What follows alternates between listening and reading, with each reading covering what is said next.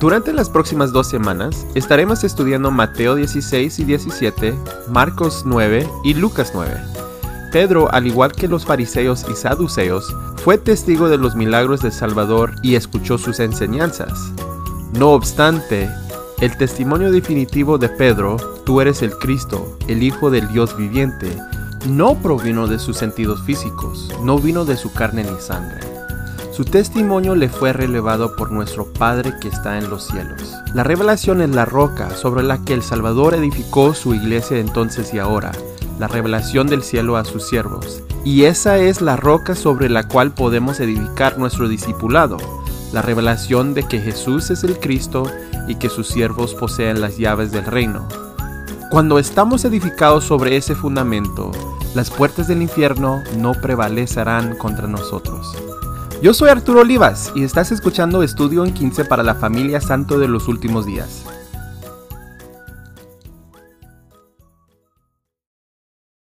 Antes de comenzar, solo quiero tomar un momento para agradecerles por sus amables comentarios. Estamos muy agradecidos de que muchos de ustedes estén aprendiendo junto con nosotros.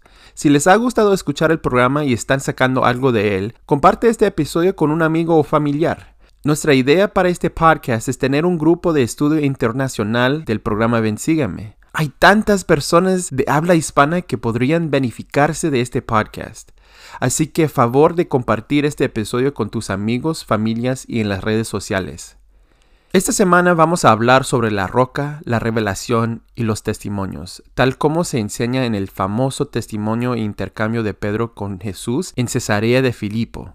Al comenzar este episodio, quiero que recuerden cómo llegaron a saber que la iglesia era verdadera. ¿Cómo obtuviste tu testimonio del Evangelio?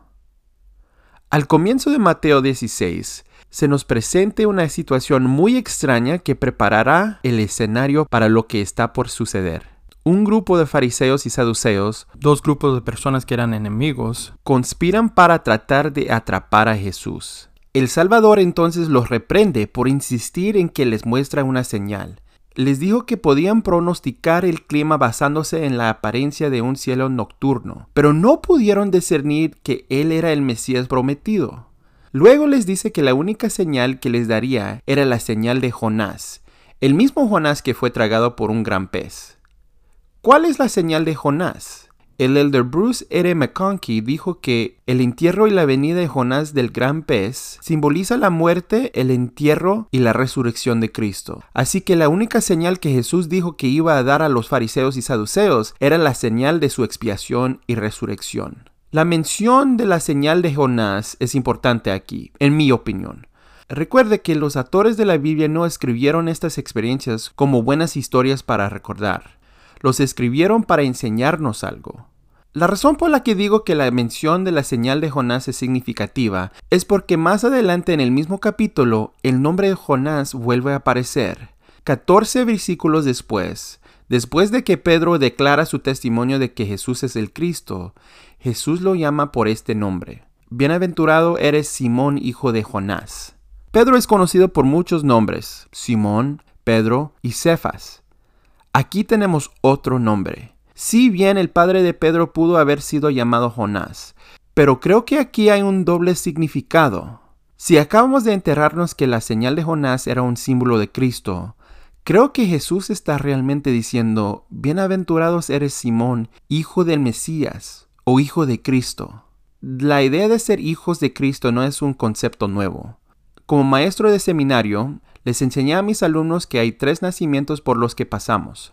El nacimiento de nuestro espíritu, el nacimiento físico y el nacimiento espiritual. ¿Quién es el Padre de nuestros espíritus? Nuestro Padre Celestial.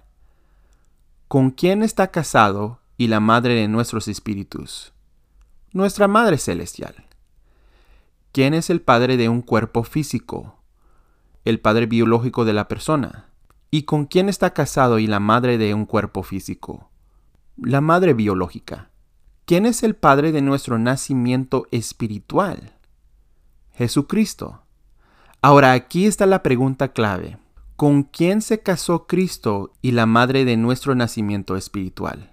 En Doctrinas y Convenios, sección 109, versículos 73 y 74, nos dice, para que tu iglesia salga del desierto de las tinieblas y resplandezca hermosa como la luna, esclarecida como el sol y sea ataviada como una esposa. La iglesia es la esposa simbólica de Jesucristo. Es la iglesia y sus ordenanzas y convenios que nos hacen hijos de Cristo. Después de que su pueblo se comprometió a hacer la voluntad de Dios y obedecer sus mandamientos, el rey Benjamín nos enseñó Ahora pues, a causa del convenio que habéis hecho, seréis llamados progenia de Cristo, hijos e hijas de Él, porque he aquí, hoy Él os ha engendrado espiritualmente, pues decís que vuestros corazones han cambiado por medio de la fe en su nombre. Por tanto, habéis nacido de Él, y habéis llegado a ser sus hijos y sus hijas. A medida que hacemos y guardamos convenios y cambiamos nuestros corazones a través de la fe en Cristo, nos convertiremos en sus hijos y herederos de todo lo que Él tiene.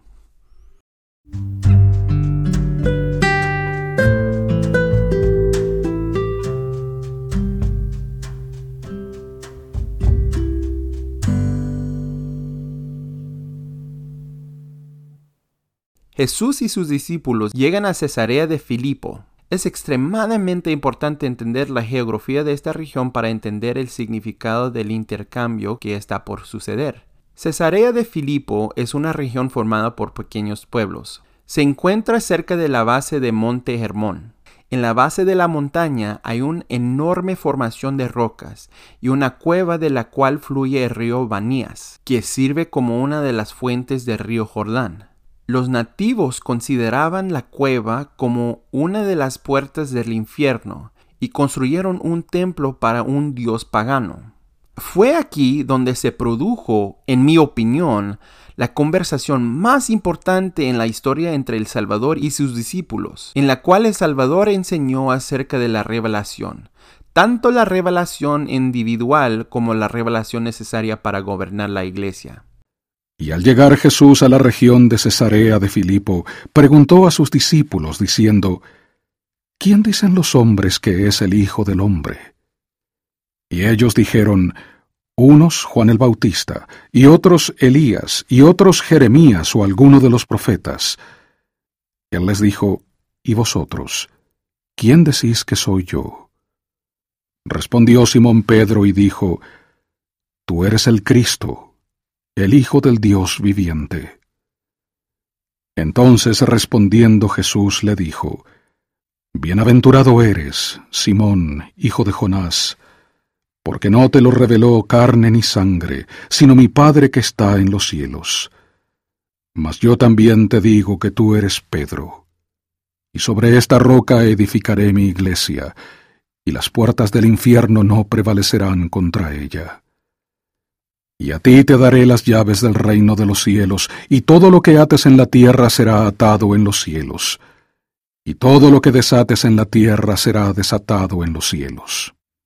No hay mejor persona para explicar esta escena que el sucesor actual de Pedro, el presidente Russell M. Nelson. La escena moderna de Cesarea de Filipo es única. Hay una montaña en la base de la cual hay una roca poderosa de la que parece fluir el agua. Estas cascadas toman parte de las tres principales cabeceras del río Jordán, literalmente la línea de vida acuaria de este país. Mientras Jesús se preparaba para concluir su ministerio mortal, su crucifixión tuvo lugar seis meses después. Aquí entrenó a los futuros líderes de su iglesia, ¿Podría ser que el Salvador trajo a sus discípulos a este lugar para enseñar la lección de que esta majestuosa montaña simboliza la roca de Cristo de la que fluiría la revelación? Revelación para traerles luz y vida, al igual que el agua que fluye del río Jordán nutre a Israel? A menudo enseñamos que la roca fue revelación, lo cual es en parte cierto. La roca con el agua que fluye de ella como aclaró el presidente Nelson, es Cristo, la fuente de toda revelación. Y esta revelación es lo que nos trae luz y vida personalmente y a la iglesia.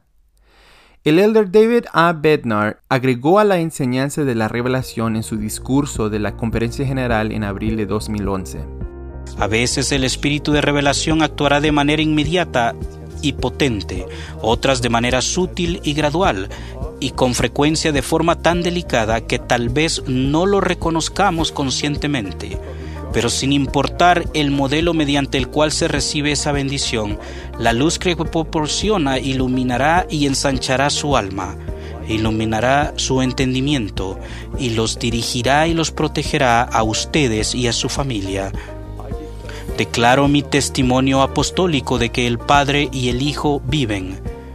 El espíritu de revelación es real y puede funcionar y funciona en la vida de cada uno y en la iglesia de Jesucristo de los santos de los últimos días.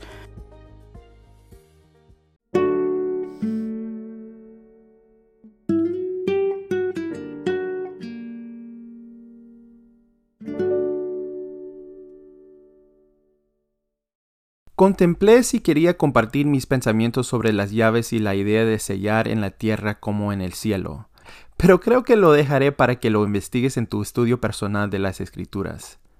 Para terminar el episodio de esta semana, quiero volver a referirme a la pregunta que hice al principio. ¿Cómo obtuviste tu testimonio del Evangelio? No dudo que fue de la misma manera en que Pedro obtuvo su testimonio. Porque no te lo reveló carne ni sangre, sino mi Padre que está en los cielos. Aunque Pedro fue testigo de muchas curaciones y milagros, no fue ninguna de esas cosas lo que le hizo declarar, Tú eres el Cristo, el Hijo del Dios viviente. El testimonio de Pedro fue un testimonio espiritual, no uno basado en pruebas. ¿Qué está mal con un testimonio basado en pruebas? El hermano Tad R. Callister, el actual presidente de la Escuela Dominical General de la Iglesia, en su libro que estoy leyendo ahorita, escribió lo siguiente. Los que obtienen un testimonio espiritual a través de su fe y diligencia sin depender principalmente en las pruebas científicas, sin duda son mucho más bendecidos que los que se convierten en creyentes porque son intelectualmente motivados o obligados a creer debido a los científicos, evidencias históricas y culturales de que se ha descubierto.